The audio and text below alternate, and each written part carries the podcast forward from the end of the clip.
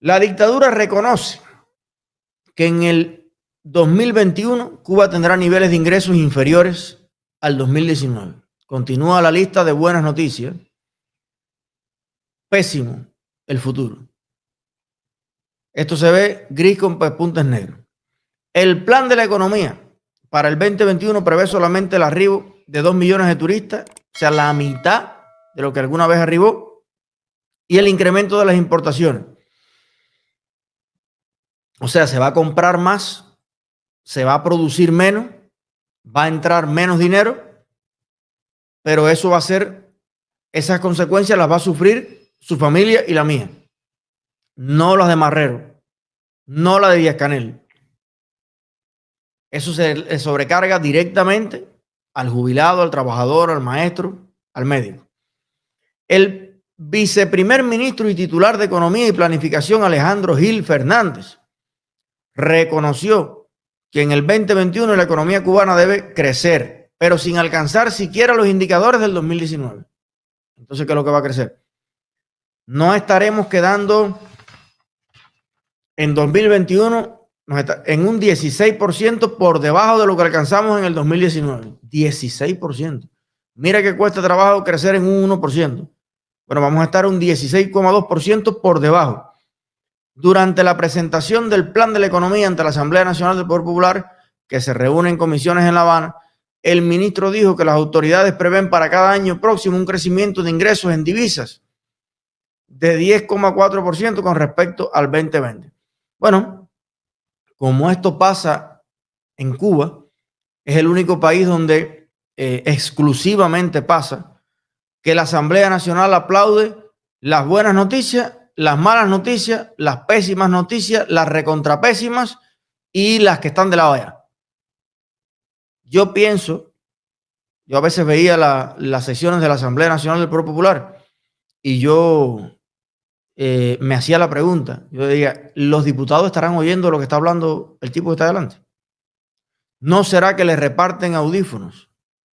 Y que a lo mejor, cuando está hablando Gil, cuando está hablando esa gente ahí adelante, los diputados están oyendo música, estarán oyendo reggaetón, trap, traptón, porque fíjese a lo mejor le coordinan que cuando termine el discurso, terminen no sé, una magistral interpretación, a lo mejor es buena música, le ponen a Winnie Houston.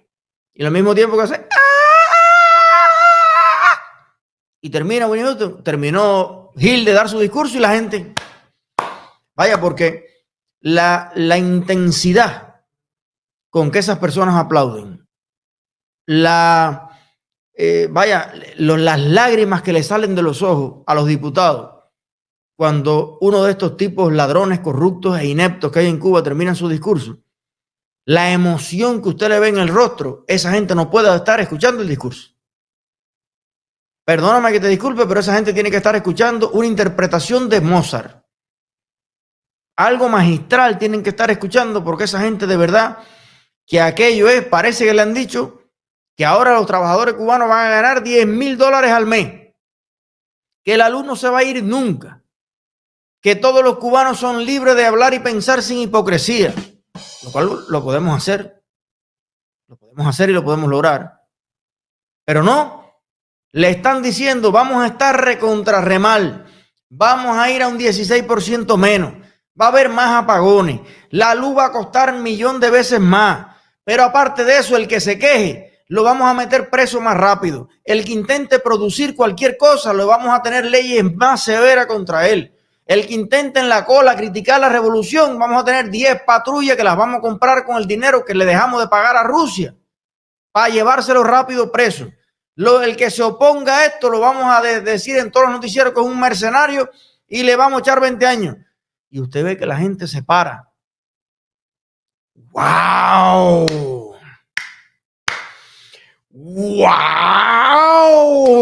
Gil Gil, te pusiste, oye, tú escuchaste el discurso de Gil. Eso no lo tiene nadie. Eso ni Inglaterra, ni España, ni Estados Unidos, ni Canadá. Señores, envidia. Ese es Josuan. a que, a que ninguno de ustedes tiene un Gil. A ver, a ver. Nada más que nosotros los cubanos tenemos un Gil, aplaudir que habló Gil, y aquello ¿eh? Un poco más de nubes de aplausos, vítores. ¡Viva! ¡Viva! Todo el mundo. ¿O son anormales toda esta gente? ¿Qué se necesita para ser diputado en Cuba? ¿Qué están oyendo los locos estos? ¿Dónde están buscando a los diputados en Cuba? Si en las calles cubanas lo que hay hoy es fuego. En las calles cubanas lo que hay hoy es un debate intensísimo en la familia, en todos lados, la gente defecándose en los progenitores de todo el que inventó la ley esta de la luz, del otro, el otro, y los, los diputados aplaudiendo. Yo creo que incluso la imagen, el meme, ya cuando se caiga la dictadura completa, ya que el último sea el generador del Palacio de las Convenciones, cuando se apague la luz en el Palacio de las Convenciones y se queden todo oscuro, que no se ven ni las manos, yo creo que lo único que se va a oír es el aplauso. El aplauso. La gente se va a conocer por el aplauso. Por este aplauso. Ese aplauso es de Randy. Randy, ¿eres tú? Oscuro porque no se van a ver. Randy, ¿eres tú? Sí, soy yo, Josuan. Y entonces Randy aquí. A ver, habla Josuan para reconocerte. Un poco más de lo mismo. Ah, ese es Josuan. Ese es Josuan. Ese no, no. Randy, Josuan. Randy, Josuan. Cada uno de ellos tiene un código, una huella, aplaudir, si se puede decir así, ¿no? Ellos tienen una huella propia. Entonces, cuando no haya luz en toda Cuba, los diputados, ahí va un diputado, aplaudiendo por toda la calle. Le ronca los mameyes. Le ronca los mameyes. Pero bueno, a ver, mira, aquí está. A la derecha, según el canallita, ese que sale con esa vocecita, así, manipulando al pueblo de Cuba en el noticiero, dice que a la derecha están los hijos prodigio, herederos, plenipotenciarios de la potencia económica más grande del mundo. A la izquierda, por lo menos a mi izquierda, no sé cómo le queda a usted en la pantalla, ajá, están ahí los proletarios trabajadores bolcheviques comunistas, los que comen comunismo y defecan fidelismo. Ah, bueno, todo el mundo sabe. Aquí están. Mire usted, los más sacrificados, los que dan el ejemplo, los que van al frente en todas las batallas, los que no dejan a ningún cubano desamparado, Sí, porque esto es, esto es comiquísimo. Cada vez que van a anunciar algún paquetazo, dicen que esto no es un paquetazo. Cada vez que van a anunciar profundas medidas de choque, dicen que nunca se van a implementar medidas de choque. Fíjate, esto es así. La revolución no deja abandonado a nadie ni implementa paquetazos de choque. Así que a continuación les digo el paquetazo de choque que vamos a hacer. Y la gente queda en shock. Esto es una cosa loca. Aquí están.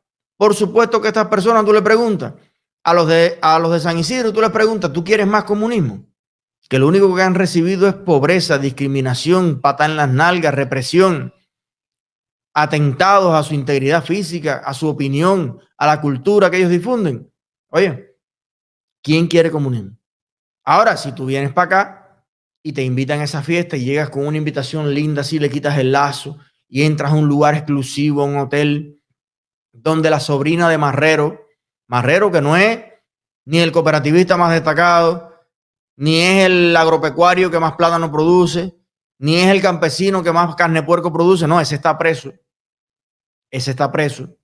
Marrero que es el burócrata que más problemas causa, que más soluciones obstaculiza, que más gasto nos cuesta a todos los cubanos, que más libras de panza cultiva, ahí está. Tú entras ahí, tú dices, ¿tú quieres más comunismo? Y tú dices, coño, claro. No digo yo si esas personas le, van a, va a gustar el comunismo, si mira cómo viven a costillas de todos nosotros, a costillas de todo el hambre que pasa el pueblo de Cuba, y a costilla del trabajo y el sudor ajeno de todos los cubanos que estamos en cualquier parte del mundo, que le enviamos más del 50% de la economía con que construyen estos hoteles y pagan todos estos servicios para su familia. Entonces, cubano que me escuchas dentro de la isla, ya más de 300 mil personas al mes, gracias a Dios. Sigue creciendo nuestro canal, sigue creciendo nuestra plataforma. Gracias también al señor 18 Lancy y todos los, los cubanos que nos apoyan. ¿Hasta cuándo usted se va a dejar manipular? Y claro, como el objetivo aquí no es dar la noticia, ya, amarillistamente, no es dar la noticia ante las 3.049 personas que nos están mirando, no, el objetivo es que usted entienda que esto no tiene por qué ser así. Esto no tiene por qué ser así. No me digas más que yo critico, pero no te doy la solución. No, yo sí te doy la solución. Sí te la doy. La solución es, ¿qué día es el cacerolazo? primero de enero a las 12 de la noche. Miren si hay un póster, una promoción oficial. Yo te estoy dando ya. La solución es, es compleja, la solución lleva años, la solución es eliminar el comunismo de la mente de los cubanos. Esa es la solución. Eso lleva un esfuerzo educacional, gubernamental, eso lleva tecnología, transparencia, eso lleva dos o tres generaciones educadas en el trabajo y que puedan vivir del trabajo y que se elimine el robo como forma de vida, porque haya una forma de vida sin robar. Entonces, es complicado. Pero el inicio de la solución, yo lo tengo claro y te lo puedo decir. Primero de enero, a las 12 de la noche, el cacerolazo nacional. A usted, abuela, madre, mamá, papá, hijo, estudiante universitario, trabajador obstinado que hay en Cuba. Yo te lo estoy contando y te lo está contando todo el que tiene ojos y tiene oído y puede ver y puede escuchar. Primero de enero, día en que los comunistas van a celebrar el día más trágico y triste de la historia de Cuba, donde se murió Cuba. Y comenzó el fidelismo, el cojonismo de Fidel. Se, acabaron, se acabó el Tribunal Constitucional, se acabaron las leyes, se acabó todo. Bueno, Batista ya había acabado unas cuantas. Y vino Fidel y, y terminó de acabar con todo.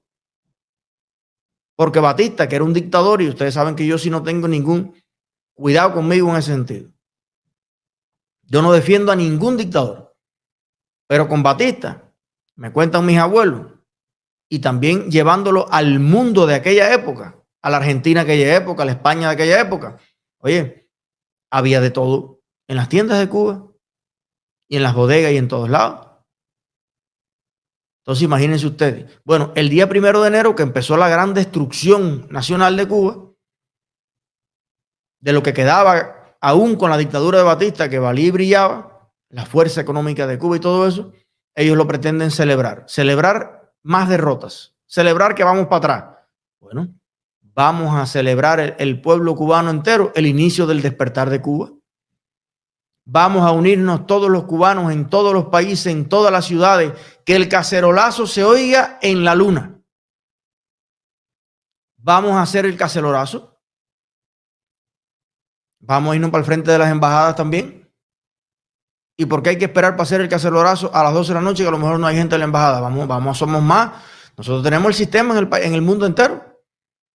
Déjame hablar con Lachi, déjame hablar con Ivanova, con Eduardo Darna y con todos nuestros equipos y vamos a hacer el, el cacerolazo que lo oigan todos los dictadores en el mundo.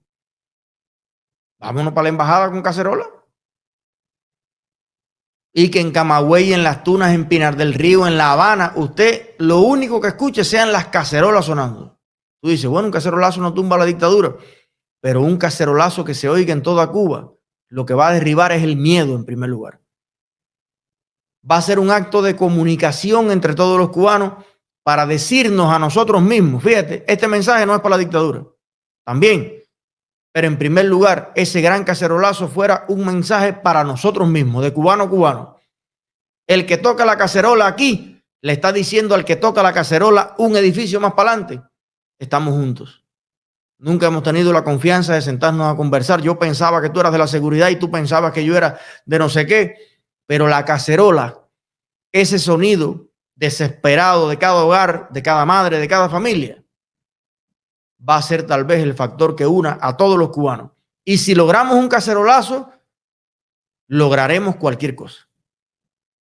Lograremos empezar un proceso de movilización nacional en todas partes, lograremos la libertad de nuestro país. Ya está. Vamos a hacer eso. Por poner un ejemplo.